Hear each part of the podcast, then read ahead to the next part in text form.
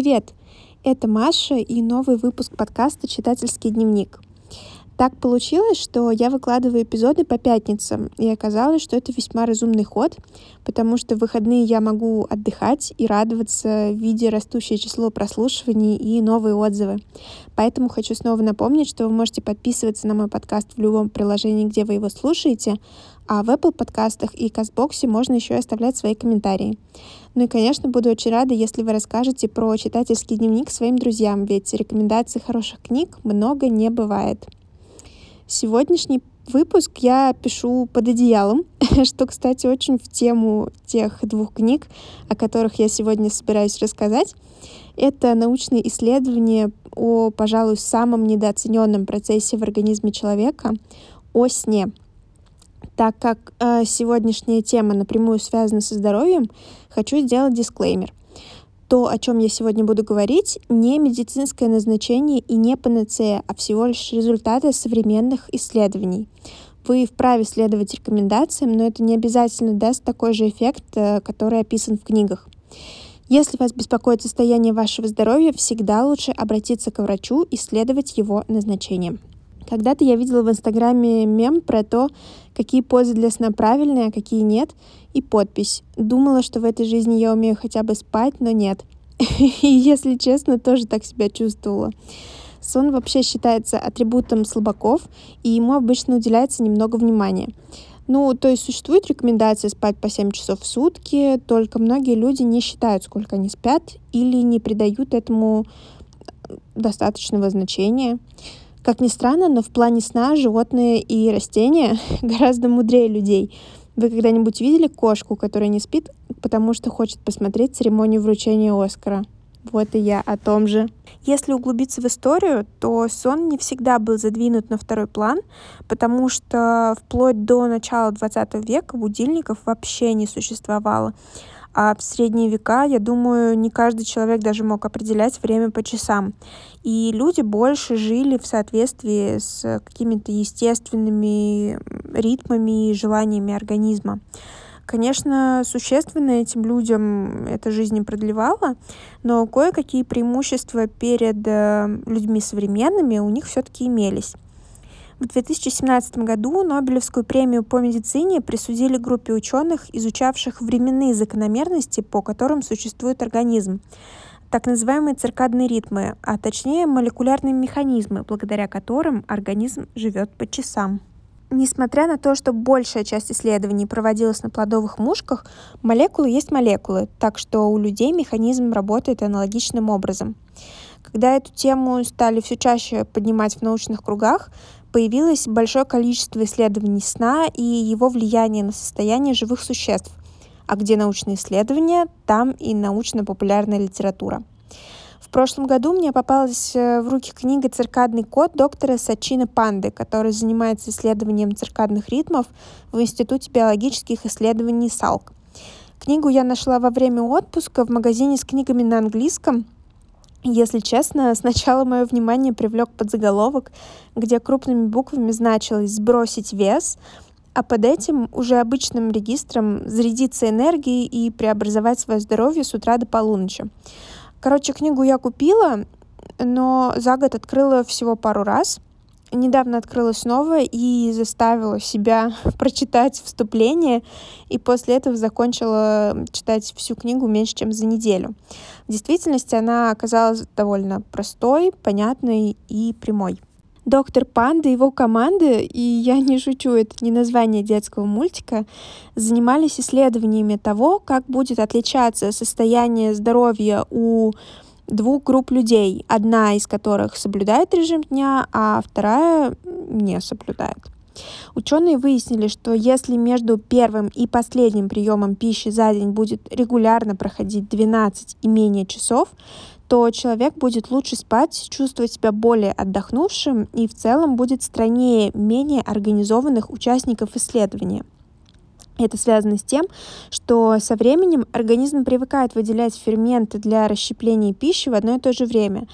И чем более упорядочено расписание завтрака, обеда и ужина, тем больше организм подготовлен к процессу пищеварения. То есть режим дня может действительно помочь похудеть.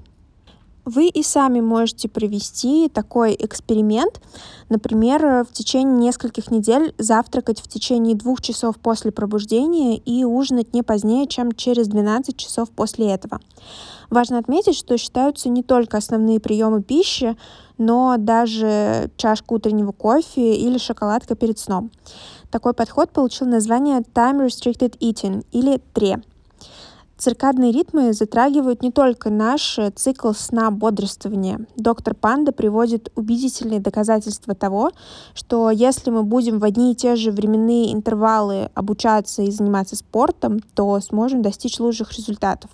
К сожалению, пока нет универсального метода определить, э, какие циркадные ритмы у того или иного человека, поэтому здесь нам приходится полагаться только на свой энтузиазм исследователя. Можно попробовать разные режимы и прислушаться к своему телу, и тогда вы поймете, что именно ему нужно. Кстати, если будете читать книгу в переводе на русский, то не обращайте внимания на обложку. Там почему-то изображены жаворонок и сова, что, скорее всего, говорит о том, что иллюстратор книгу не читал потому что говорится в ней совсем не об этом. Концепция жаворонков и сов была очень популярна какое-то время, но когда я стала больше изучать литературу о сне, то поняла, что это деление довольно примитивно потому что человек может приобрести режим своего дня в течение жизни, в любой момент. Это не обязательно генетическая предрасположенность. Точнее, это совсем не генетическая предрасположенность. И здесь я хочу перейти к обсуждению второй книги, которую хотела бы вам посоветовать. Это труд Мэтью Уолкера. Называется он «Зачем мы спим?». Доктор Уолкер руководит лабораторией сна и нейровизуализации в университете Беркли. Его книжке больше повезло с русским переводом. Она стала известнее работы панды и получила хорошенькую обложку, вполне себе соответствующую содержанию. Да и, если честно, в англоязычном мире работа получила успех. Ее даже прочел Билл Гейтс и написал отзыв в своем блоге. В тексте он говорит, что книга важная и захватывающая, несмотря на то, что отзыв озаглавлен «Эта книга меня усыпила». Если вы прочитаете книжку Уолкера, вы поймете, почему это хорошо. Оставлю вам ссылку в описании на полную статью, если захотите ее почитать. Надеюсь, что заинтриговала вас Биллом Гейтсом, так что теперь расскажу про саму книгу. Доктор Уолкер уделяет много страниц тому, чтобы и правда рассказать, зачем же мы спим. В книге есть много подтверждений, что качественный сон в адекватном количестве сделает вашу жизнь лучше и приятнее. Даже если вы примете на веру только половину всех высказываний, этого уже будет достаточно, чтобы впечатлиться, потому что фактов там действительно много. Так как в отличие от панды Уолкер сосредоточился только на сне и его непосредственном влиянии на различные функции организма, здесь тема раскрыта глубже и основательнее.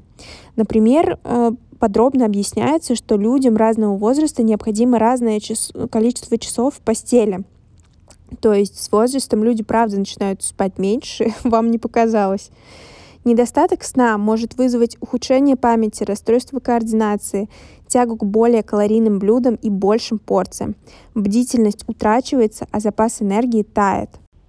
Конечно, у всех у нас есть такой друг, который спит 4 часа в сутки, очень этим гордится, продолжает работать полный рабочий день на трех работах и так далее. Спорить с такими людьми обычно бесполезно, и даже научные факты на них не действуют. Как, например, факт, что на самом деле существуют люди, в генах которых есть небольшое нарушение, которое не дает им спать больше пяти часов. При этом они себя вполне нормально чувствуют и адекватно функционируют. Только вероятность, что такое нарушение есть у определенного человека, которого вы знаете, гораздо ниже, чем шанс, что в него попадет молния. Поэтому, скорее всего, люди, которые проводят ночью в постели меньше 9 часов, делают это абсолютно намеренно и сознательно. Еще используют концепцию жаворонков и сов как э, аргумент в защиту такого образа жизни. А, существует еще одно заболевание, связанное со сном, генетическое, но уже гораздо более серьезное. Оно называется фатальная семейная бессонница, Fatal Family Insomnia – Ее причины не ясны до конца, лечения не существует, а все, кому был поставлен такой диагноз, умирали за 10 месяцев.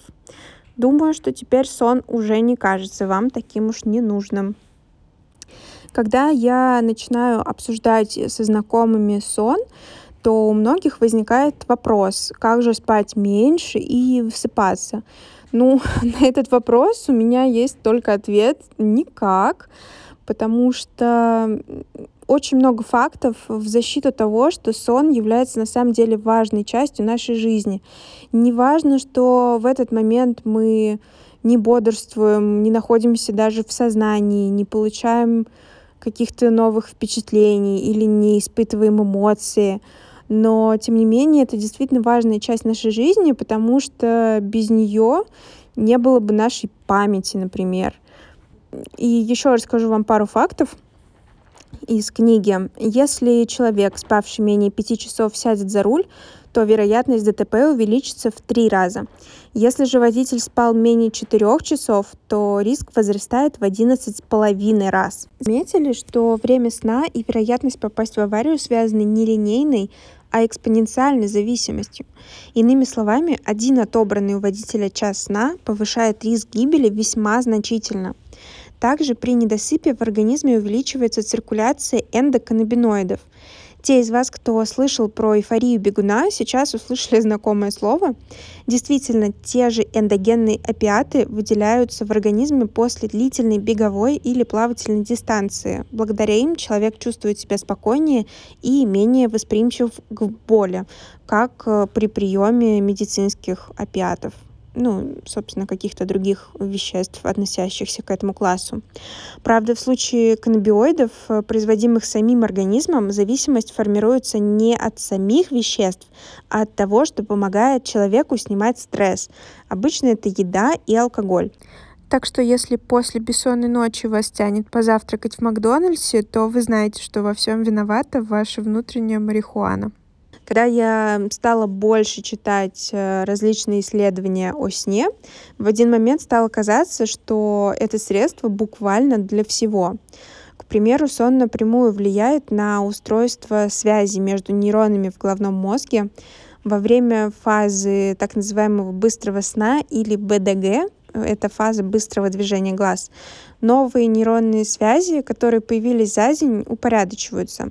Это объясняет результаты эксперимента, где людей поделили на две группы и попросили сдать тест.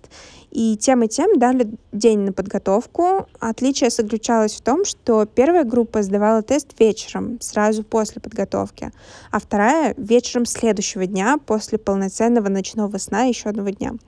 Вторая группа справилась с тестом лучше, несмотря на то, что перерыв между заучиванием и тестом у них был больше. Так что вечный совет преподавателей выспаться перед экзаменом имеет под собой вполне научную базу. Сейчас существует э, множество устройств, способных отслеживать сон, его фазы и глубину, а также есть э, куча приложений, которые занимаются тем же. Я считаю, что это очень полезно, хотя бы потому, что всегда интересно покопаться в процессах, которые происходят э, в твоем теле, и узнать побольше о том, что надо делать, чтобы самочувствие становилось только лучше. Один из самых важных факторов для качественного сна — это полное отсутствие света, желательно еще и до отхода непосредственно ко сну. Это работает так. В течение дня в организме постепенно накапливается мелатонин или гормон сна. Ближе к ночи его концентрация максимальна, и тогда человек начинает клонить в сон.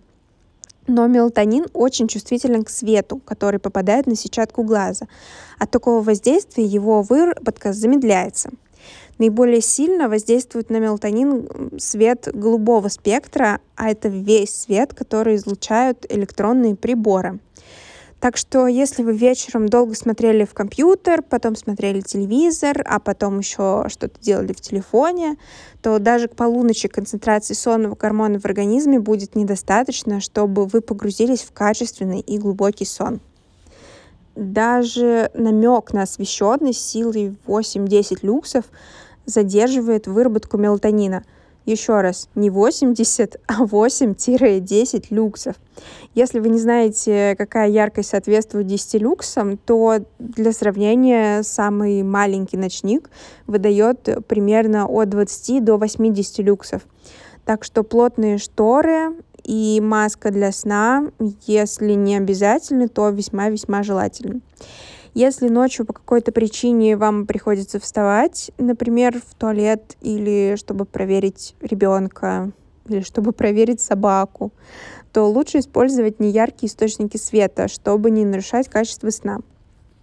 Я, честно, опытным путем выяснила, что для ночных прогулок по квартире, назовем их так, отлично подходят маленькие свечки на батарейках. Такие, например, в Икее продаются. Помимо полной темноты, для хорошего сна еще необходима температура на 3-4 градуса ниже привычной. Любители спать в прохладе крепче спят и лучше высыпаются. И вообще перепад температур между телом и окружающей средой способствует более легкому засыпанию.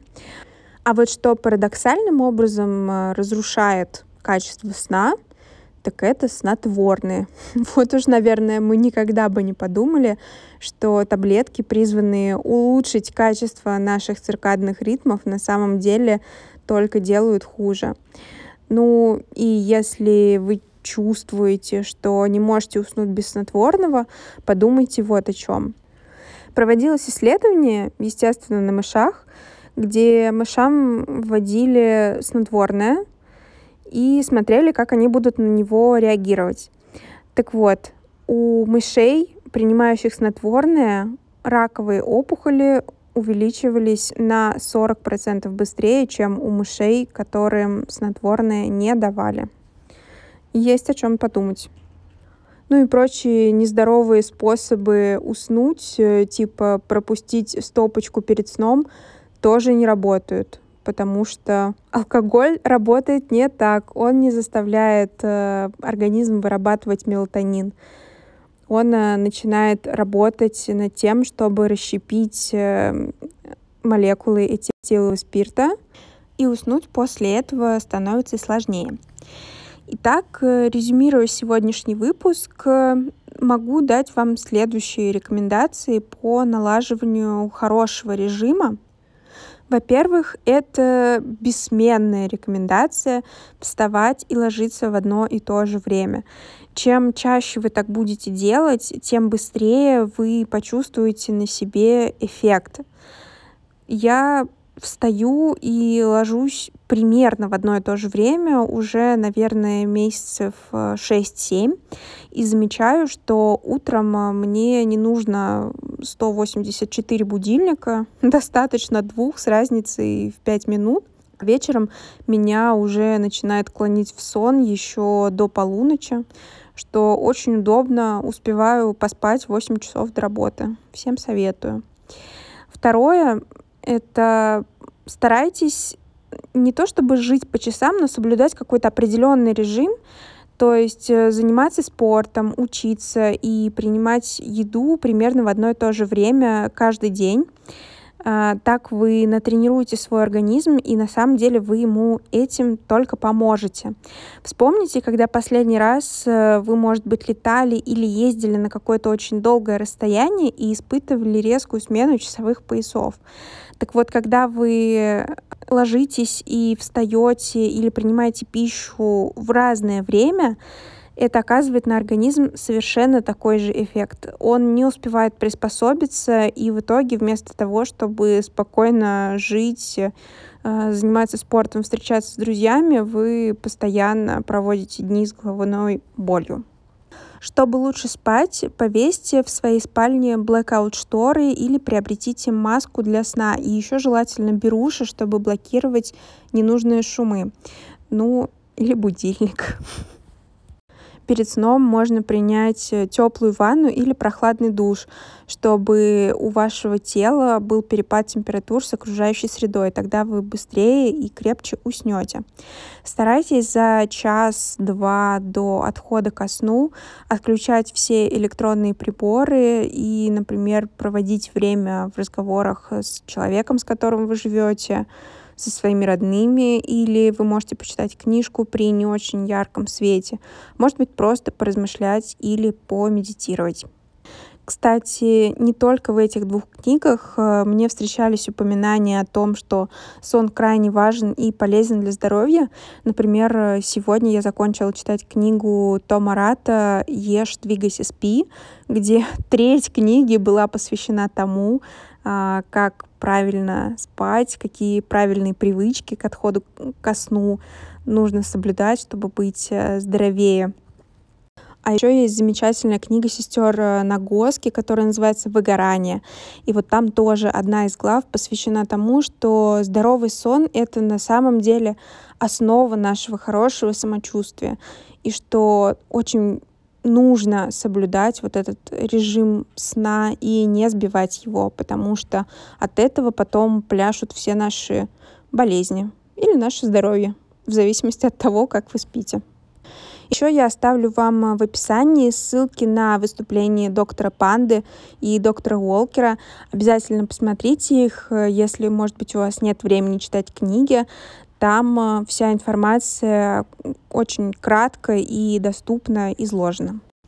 Спасибо, что послушали новый эпизод подкаста «Читательский дневник». Надеюсь, он вам понравился. Услышимся на следующей неделе, когда я прочитаю еще что-то очень крутое. Пока-пока!